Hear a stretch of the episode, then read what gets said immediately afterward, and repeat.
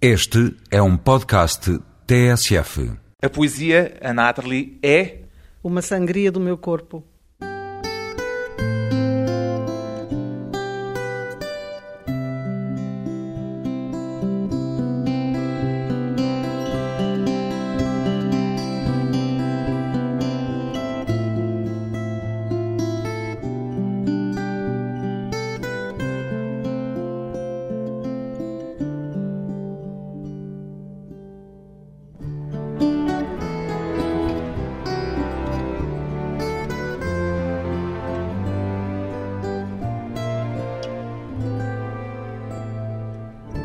Atterley, 73 anos, poeta.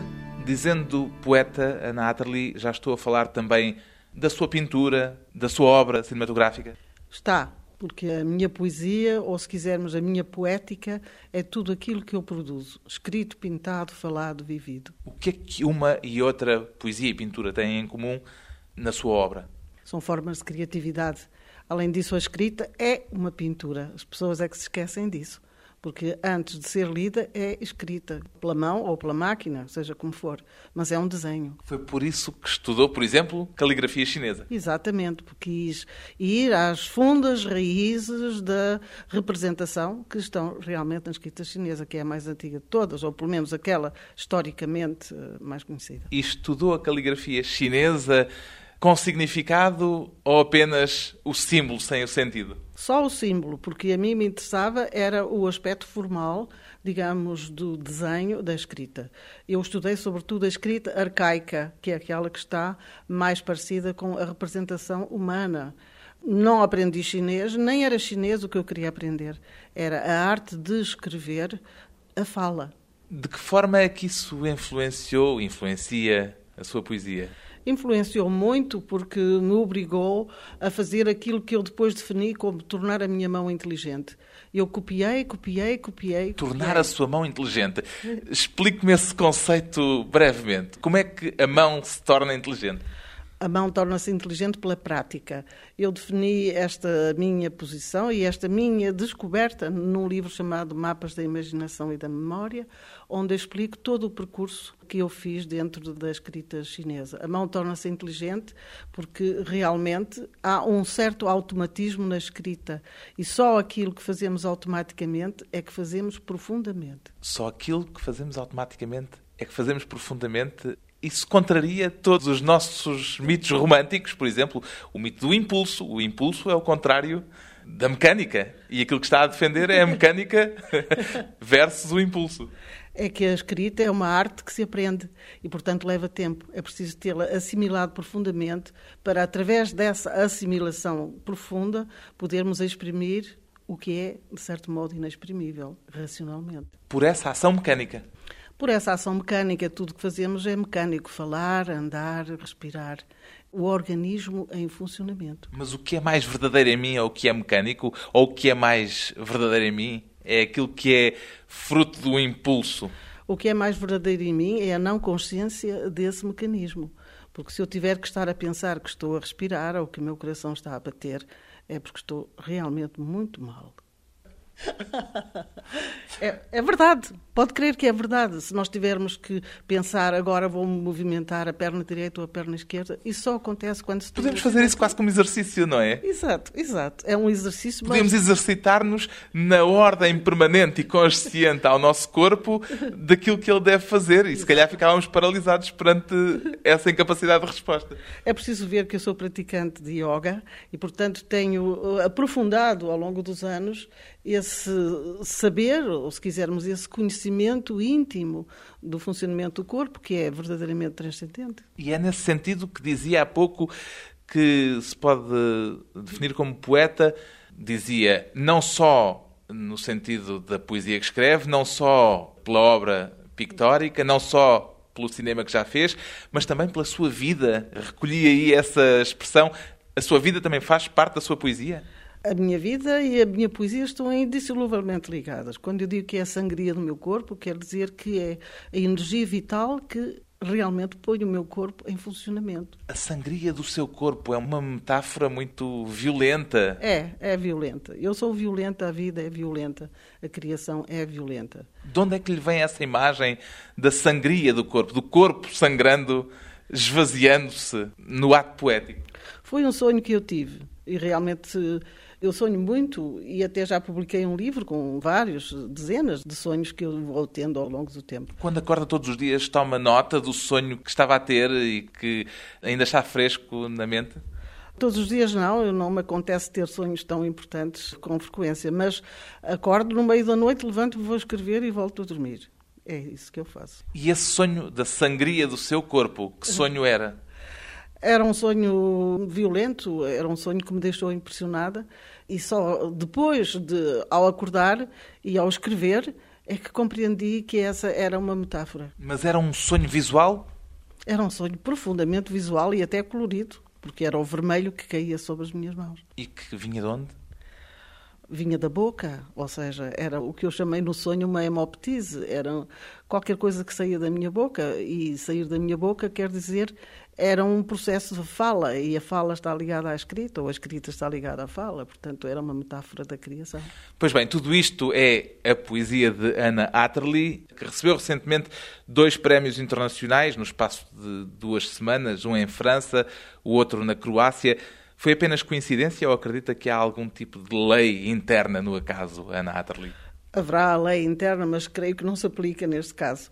Foi uma grande surpresa para mim, não estou habituada a adulações e realmente impressionou-me muito, mas foi uma boa coisa para a cultura portuguesa, eu acho. Na Croácia ganhou um prémio com um soneto, um concurso de soneto. É verdade, eu não sou propriamente uma sonetista. Só mas... isso já tem qualquer coisa de estranho, de exótico, em certo sentido? É, mas a razão pode-se explicar deste modo. O soneto que eu apresentei era dedicado a Sora Juana Inês de la Cruz e tem uma história. E essa história uh, tornou o meu soneto um palimpsesto. Ora, o que acontece é que o poema começa por ter origem em Gôngora, que é depois copiado, parafraseado. Transformado. Transformado por Sor Juana Inês la Cruz 50 anos depois, tudo isto se passa no século XVII. Depois, uma portuguesa do século XVIII, uma freira, baseia-se nos dois sonetos eh, precedentes. E no século XX, eu, que não sou freira, nem de modo nenhum, fiz também uma paráfrase a esses sonetos todos. E isso deu uma dimensão histórica profunda e de transformação no processo de criatividade que impressionou o júri, creio que é isso. E que resultou num autorretrato. Exatamente, até porque os dois poemas feitos pelas duas freiras são autorretratos também. E este é um autorretrato realmente seu ou de um eu máscara? O eu que se apresenta é sempre uma máscara, mas é realmente um autorretrato, só que é preciso de ser decifrado. Quer dar-nos o seu autorretrato neste soneto? então vamos lá. Este que vês de cores desprovido, o meu retrato sem primores é e dos falsos temores já despido, em sua luz oculta põe a fé. Do oculto sentido dolorido, este que vês, lúcido espelho é, e do passado grito reduzido, o estrago oculto pela mão da fé. Oculto nele e nele convertido, do tempo ido escusa o cruel trato, que o tempo em tudo apaga o sentido, e do meu sonho transformado em ato, do engano do mundo já despido, este que vês é o meu retrato. O tempo tudo transforma em nada. Em nada. Ou em tudo. É a mesma coisa. Como é que é a mesma coisa? Porque é tudo para o vivo e é nada para o morto. Aquele que morre desaparece, deixa de estar vivo e para ele já nada conta, nem o tudo, nem o nada. O que é curioso é uma representante da poesia experimental ganhar um, um, concurso de sonetos. Bom, é que o soneto é uma forma tão antiga, tão arcaica, que uh, acaba por ser revolucionária. E novamente os poetas. Pode ser uma forma de vanguarda poética? Ah, para mim é de certeza absoluta, porque eu escrevo os sonetos, que já escrevi vários, não escrevi só este, como uma recriação de uma forma antiga. Ele está todo cheio de estruturas internas. É um exercício de estilo e nesse sentido é uma certa forma de revivalismo de uma forma antiquíssima e, portanto, já começa a ser moderno. tão antigo que é moderno, o soneto com que Ana Atterley ganhou este prémio na Croácia. Depois de uma pausa curta, regressamos com Ana Atterley e as várias faces da poesia.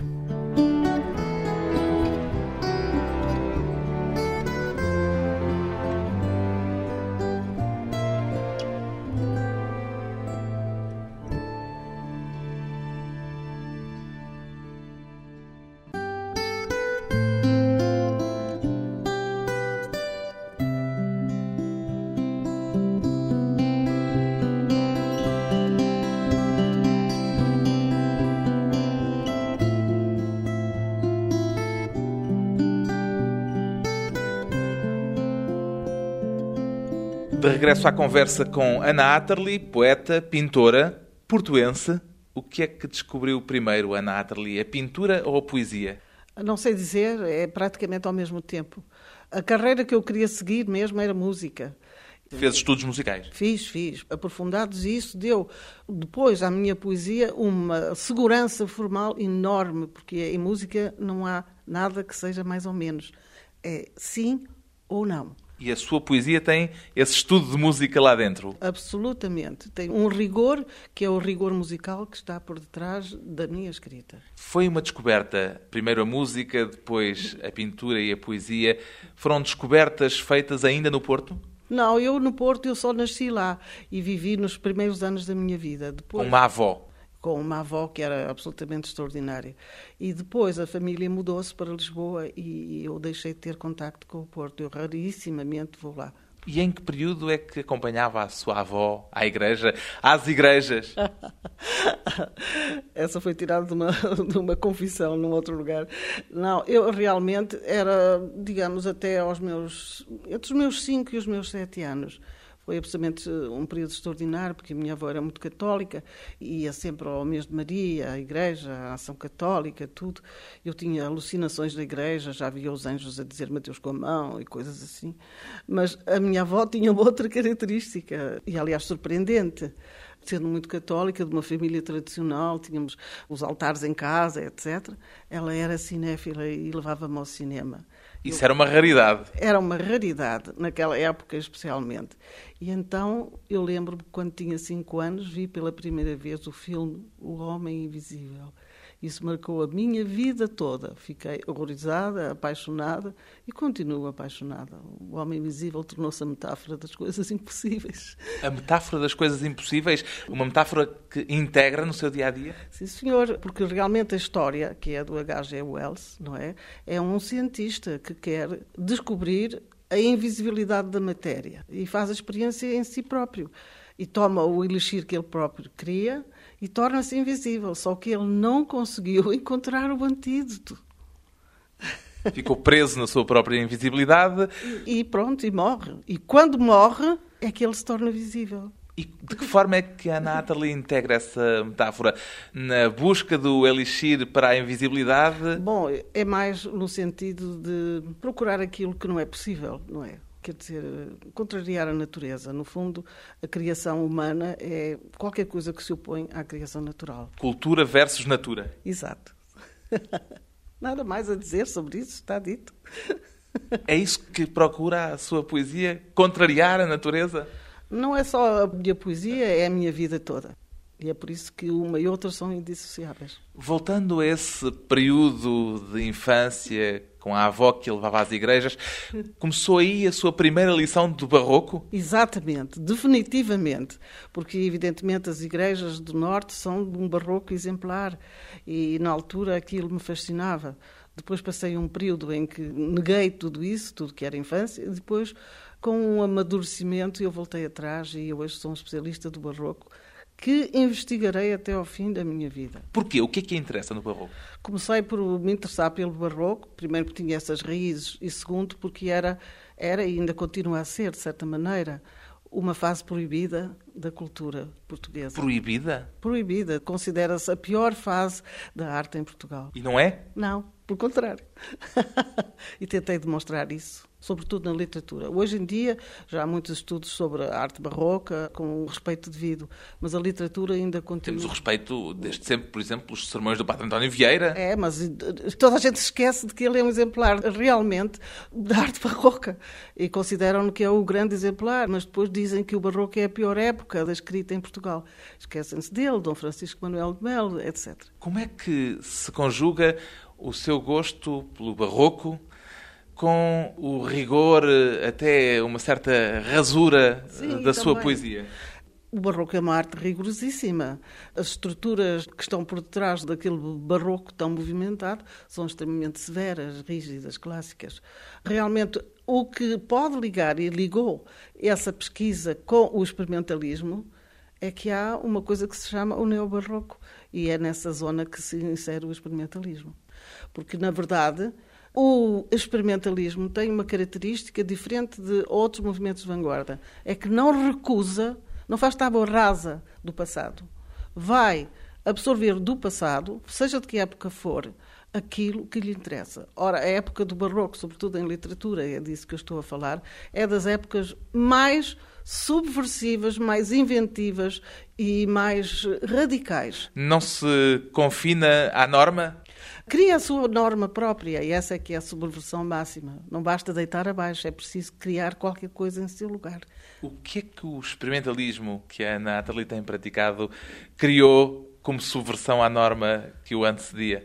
criou justamente o aspecto lúdico da criação, reintroduziu o aspecto lúdico na criatividade e também a postura política muito acentuada, radical, de esquerda contra uma situação que se vivia na época. Estamos a falar dos anos 60 e 70. Foi derrotado, entretanto, esse percurso experimentalista de que fez parte, em que se empenhou ativamente? Teve a sua época. Nunca se pode estar sempre na vanguarda. A vanguarda necessariamente tem que ser ultrapassada.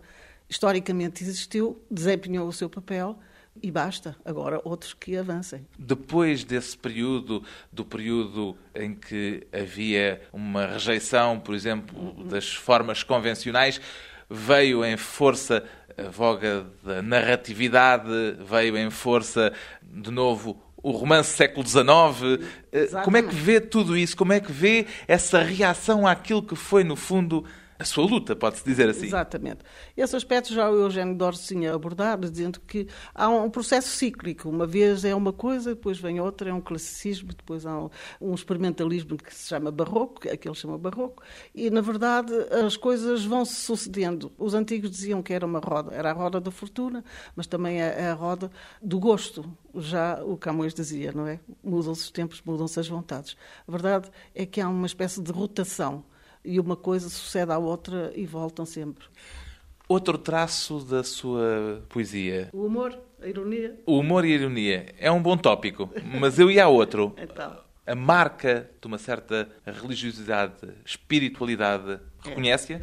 Reconheço e está-se acentuando com o tempo. Com o tempo, eh, realmente estou mais, cada vez mais, seguindo eh, não é bem um caminho, é qualquer coisa que ainda não está muito bem definido, uma ideia de sagrado que se perdeu, que se está perdendo cada vez mais e que eu necessito de incentivar. -se. Talvez seja um regresso à infância, apesar de tudo, que fui criada dentro de uma ideia de sagrado. Não é essa a ideia que eu tenho agora, à procura. Agora é marcada, por exemplo, nas tisanas, ah. estou a lembrar-me das tisanas pelo budismo zen, já o reconheceu? Muito, e sobretudo uma concepção metafísica da existência. É nesse sentido que eu estou a evoluir e as tisanas são um profundo exemplo disso. E há também os anjos, no seu ah. livro Rilkeana, importados da poesia de Rilke, naturalmente. Sim, sim, sim. Que eu questiono, que desesperadamente não posso ver como ele viu porque ele estava a escrever sobre os anjos um século atrás. Era um homem e estava a viver numa época que não é a minha. O que é que nessas referências é reflexo de uma religiosidade pessoal sua, da Natalie, e o que é que é jogo, artifício literário? Bom, realmente nós estamos todos inseridos numa determinada cultura. Ninguém está, ninguém sai do nada, ninguém vem do vácuo. O Rio que vinha da mesma tradição cultural a que eu venho. Os anjos pertencem realmente a uma tradição cultural. Agora, o que eu posso e tenho mesmo que fazer é demonstrar ou comunicar a maneira como eu já não posso ver os anjos, infelizmente, como ele viu. Nem são os anjos da minha infância, nem são aqueles que me diziam adeus com a mão na igreja quando eu tinha cinco anos. São outros, são os anjos do desespero, daqueles que não podíamos ver. O desespero, por exemplo, de não conseguir ser ouvida. Exatamente. Quem, se eu gritar, me concede a profundeza inversa deste céu, que ao fim da tarde eu vejo da minha janela, contemplando os anjos que as nuvens imitam? Alguém me ouve se eu gritar? Ouço vozes, mas são vozes inventadas, porque é inútil prescrutar o silêncio e por isso vos reinvento a cada pancada do meu coração, a cada pancada surda que não repercute no ímpeto claro do vosso desenho fantástico, no alado lado da vossa impossibilidade. Se eu gritar, alguém me ouve em todas estas coisas? Nenhum anjo escuta o meu grito que não penetra à noite e só encontra o eco de nenhum desejo. E lançando de meus braços o desejo, não invejo, admiro a sufocante beleza deste ocaso, cheio de nuvens velocíssimas, e tudo o que eu sinto é tão imenso como este ocaso dantesco, tiepolesco, wagneriano, que eu contemplo doente do excessivo amor do que é belo, que me afoga na sua imensidão aérea. E tão fortuitamente criado pelo vento e pela terra que se inclina, este ocaso laranja sobre azul, esplêndido e kitsch, é tão impermanente como vós, nuvens anjos que me arrebatais, com vossos incêndios imensos e falsos, ilusão de ótica que me fascina e oprime. Encostada à minha janela, contemplo a vossa beleza que a todo instante se faz e se desfaz, até o chumbo da sombra avançar e aos poucos surgir a noite, antiga e idêntica sempre, lançando-me em vossos braços vazios, cheios só de vozes inaudíveis. Os anjos surdos e desejados da poesia. Depois de mais uma curta pausa, voltamos à conversa com Ana Atterley e as experiências.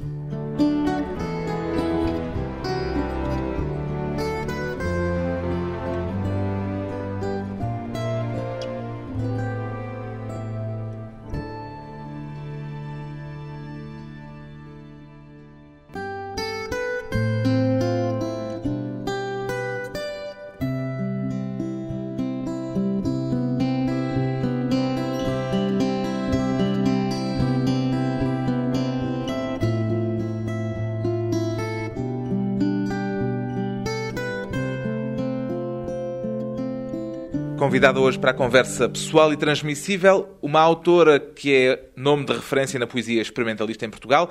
Ainda há hoje uma corrente experimentalista na poesia? Ou isso é coisa do passado, Ana Atterley?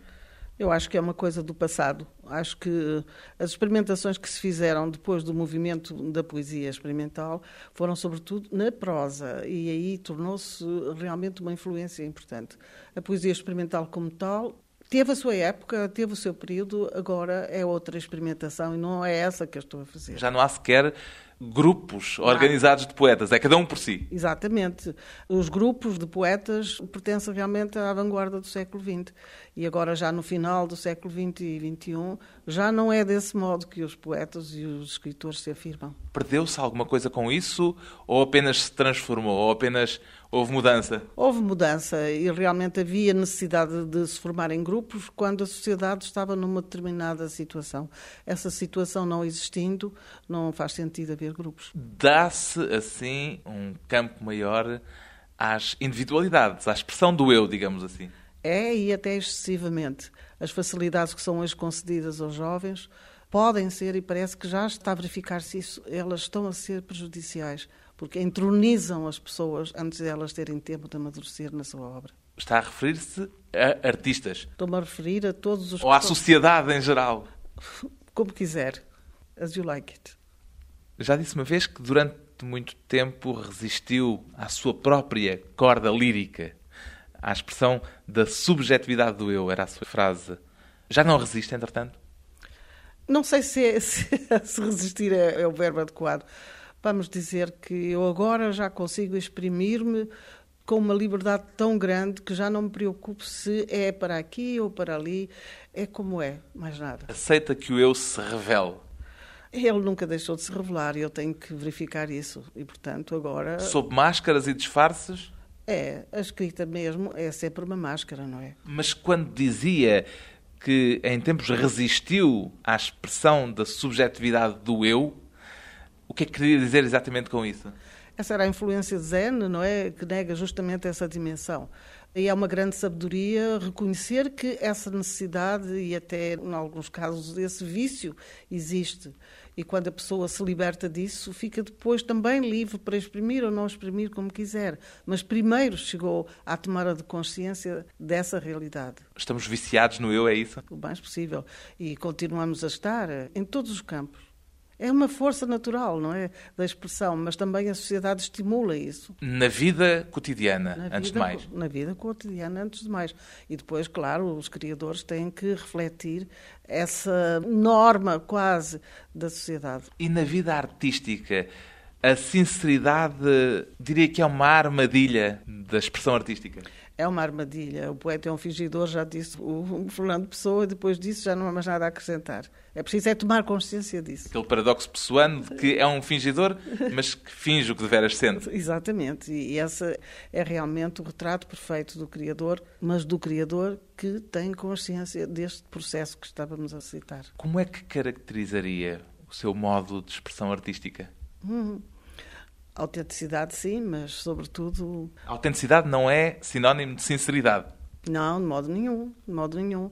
É ser, como é que é dizer, coerente consigo próprio, é ser não profissional, mas um artífice consciente que conhece a matéria ou procura conhecer a matéria com que trabalha seja ela qual for. E tanto na poesia, como na pintura, como no cinema, porque já fez cinema. Exatamente. Cada um tem a dificuldade própria, as características próprias. É preciso é conhecer o material ou a matéria com que se trabalha. Quanto tempo esteve em Londres a fazer cinema? Ah, cinema fiz dois anos, porque fiz o curso completo e fui das primeiras mulheres a ser diplomada. E realmente eu teria desenvolvido esse aspecto se não tivesse acontecido a Revolução que me impediu de trabalhar. E... Voltou a correr para Portugal? E eu, por acaso, cheguei a Portugal na véspera da Revolução e depois fiquei mesmo. cheguei mesmo no dia 23. E filmou a Revolução? Filmei depois. Depois filmei os grafite e, todos, e os pósteres políticos, fiz colagens, todas... De resto está no Centro de Arte Moderna todo esse trabalho, todo esse material? Exatamente, que se tornou um material histórico. É realmente um documento, porque o que está lá é realmente o que existiu. E não há verdadeiramente mais nada do que aquilo que eu que eu filmei eh, naquela altura. Ao longo destes quantos anos, quantas décadas de trabalho 40, artístico? Mais de 40. Quatro décadas de trabalho artístico, há uma permanência, há qualquer coisa de constante, que são as suas tisanas. A tisana, sabemos, é uma infusão. Ora bem, justamente porque é que são, são poemas em prosa, alguns pequeníssimos, de dimensão variada. Infusões poéticas? São infusões. E porquê é que são infusões? Porque são o contrário de efusões, porque a infusão é para dentro e a infusão é para fora. E isto é, digamos, um mergulho dentro do mais íntimo, embora sejam baseadas muitas vezes no real. Parti do budismo zen, mas depois, ao fim de tantos anos, eu comecei a publicar as primeiras tisanas em 1965. Até agora estão publicadas 351. Já escreveu 351 ou já publicou 351? Há uma nuance aqui. É, já publiquei 351, mas já... Mas não publica todas as que escreve? Hum, geralmente sim. Levo muito tempo a escrever. Mais ou menos de 10 em 10 anos vou acrescentando e, portanto, reedito sempre as primeiras. Elas têm um número de série Agora já são 450, para o ano já vou publicar, portanto, 450. Está a aproximar-se das 500. Vamos lá ver se eu vivo o suficiente. Isto é quase como as mil e uma noites. É uma meta que se propõe 500 tisanas? Foi a que me propus no início, quando comecei em 1965. Não sei, não tenho obrigatoriedade nenhuma. Vou escrever o que puder. O que é que provoca uma tisana? Ah, é qualquer acontecimento qualquer acontecimento que eu transfiguro, mesmo que seja só um pensamento. Um pensamento também é um acontecimento. E o fundamento das tisanas é justamente o acontecimento que no budismo zen se chama koan, Há sempre um evento, há qualquer coisa que acontece. E nisso eles parecem muitas vezes com os sonhos, porque nos sonhos acontece sempre alguma coisa e é sempre o próprio protagonista. Mas alguns são sonhos, e eu declaro mesmo quando são. E outros não são sonhos, são coisas que acontecem e que depois eu tomo algumas notas, às vezes nem isso, e de repente escrevo uma quantidade e depois paro, estou anos sem escrever nada. Por vezes com uma carga forte de humor, com um toque satírico? Muito, muito. Realmente o humor e mesmo o sarcasmo estão juntamente nas tisanas ao lado do... Do lirismo também? Do grande lirismo e, e da postura metafísica que no fundo está na base de tudo o que eu faço. Tem alguma tisana preferida? Tenho uma tisana preferida, a número 75. É a segunda fase das tisanas. Vou ler. Era uma vez uma idade. Sentado à porta de casa, apacentava os seus mortos. Quando eles se aproximavam demasiado, separava-os com uma varinha. Sim, porque o peso dos mortos, para onde vai? perguntava a idade. E nesses momentos envelhecia. Recolhia a casa e os mortos deitavam-se debaixo das árvores. Quando os ramos estremeciam, os mortos perguntavam: A idade para onde irá? E erguiam-se de sob as árvores. Desconcertante. São desconcertantes apenas para os seus leitores ou também para si? Para mim também. Eu sou sempre a que fica mais perplexa, porque é qualquer coisa que eu descubro. Ao escrever, eu descubro. É assim a perplexidade e o desconcerto da poesia, como da vida. Ana Atterley, poesia, pintura, cinema e as muitas formas de habitar a cidade das palavras.